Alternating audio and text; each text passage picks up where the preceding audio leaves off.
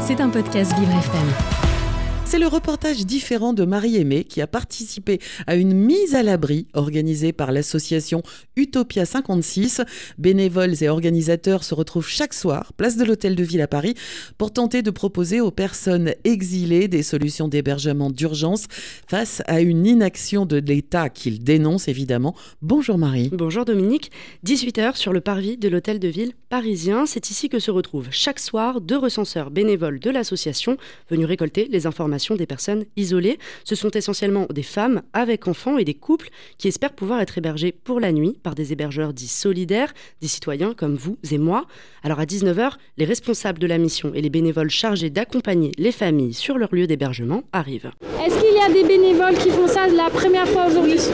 Super, trop bien.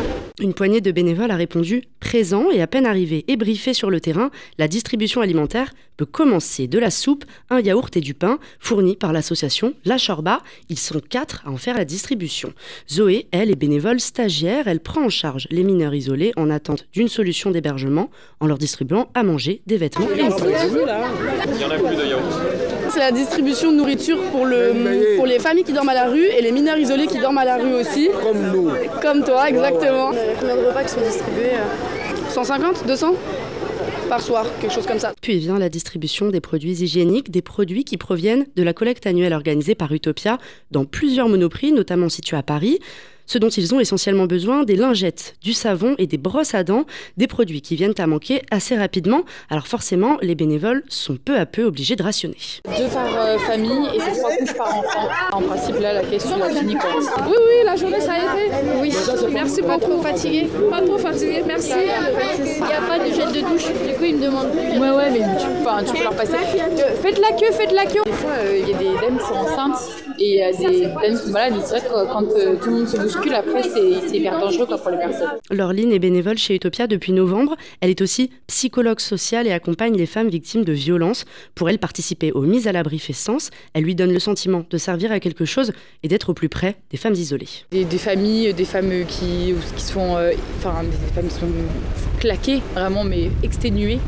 Euh, fatiguées mais à bout de force avec des enfants en bas âge et quand elles sont toutes seules, des fois c'est c'est terrible. Donc tu as des moments euh, où, où, elles craquent, quoi. Elles craquent dans la rue. Elles ont passé la journée dehors à aller euh, à droite, à gauche dans Paris, à aller leur rendez-vous. Euh, et puis il y a la barrière de la langue, il y a la barrière culturelle et plein de choses qu'elles comprennent pas. Et on leur dit des trucs qu'elles comprennent pas. Et, puis des fois il y a des gens qui sont pas agréables. Et donc là, le moment c'est d'être avec elles, quoi, et de leur montrer du soutien et de leur dire, bah là, là, ce soir vous dormez quelque part. Toujours, je pense, enfin parler présent. Maintenant, ce soir vous dormez quelque part. Et puis après, vous verrez demain. Et, et l'accueil de jour, etc.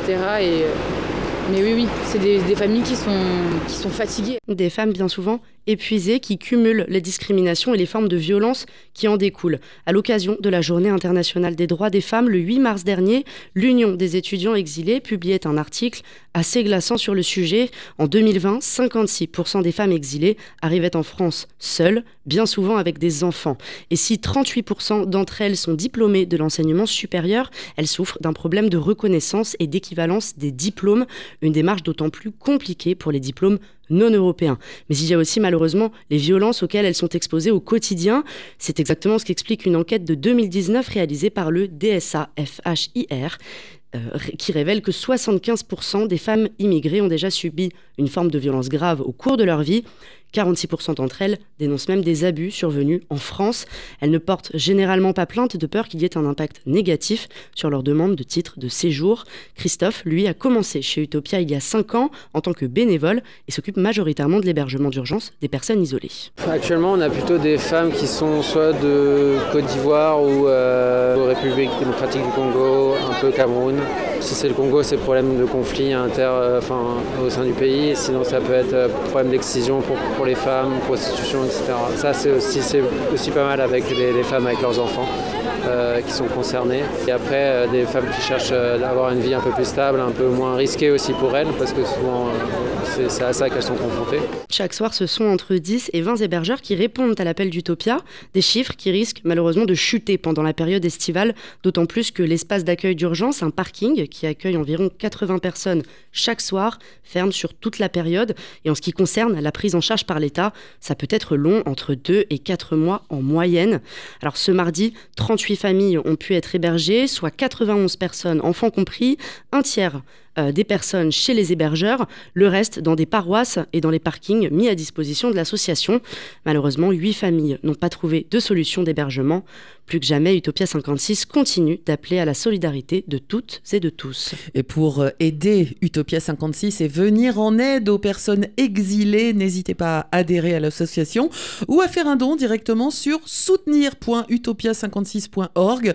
Le reportage de Marie Aimée est à podcaster sur notre site internet vivrefm.com et vous y trouverez évidemment cette euh, adresse pour pouvoir aider Utopia 56. Merci Marie. Merci Dominique. C'était un podcast Vivre FM. Si vous avez apprécié ce programme, n'hésitez pas à vous abonner.